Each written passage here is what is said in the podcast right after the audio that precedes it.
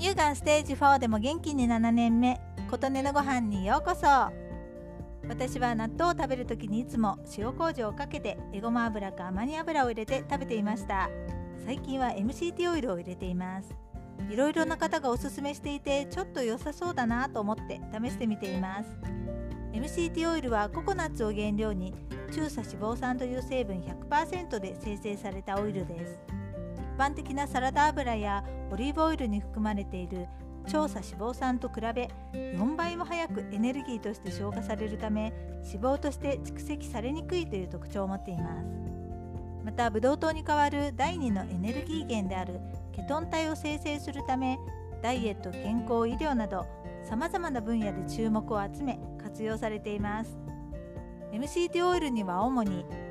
効率よくダイエットをサポート。脳のエネルギー補給運動時の自給率アップ肌トラブルの解消の4つの効果が期待されています。1日1から3回1回あたり小さじ1から大さじ1摂取するのが良いとのことなので私は納豆を食べる時に適量入れています。加熱はあまりしない方が良いとのこととこれは最近知ったのですがプラスチックの構造に入り込むとのことなので納豆の容器にそのまま入れない方が良いらしいです。これを知ってからご飯の上に納豆をのせてからオイルをかけるようにしました。体の変化はあまり分かりませんがすごく MCT オイルが流行っていた時にお試し価格でおまけがついているものをたくさん買ったのでここ半年ぐらいずっと使っています。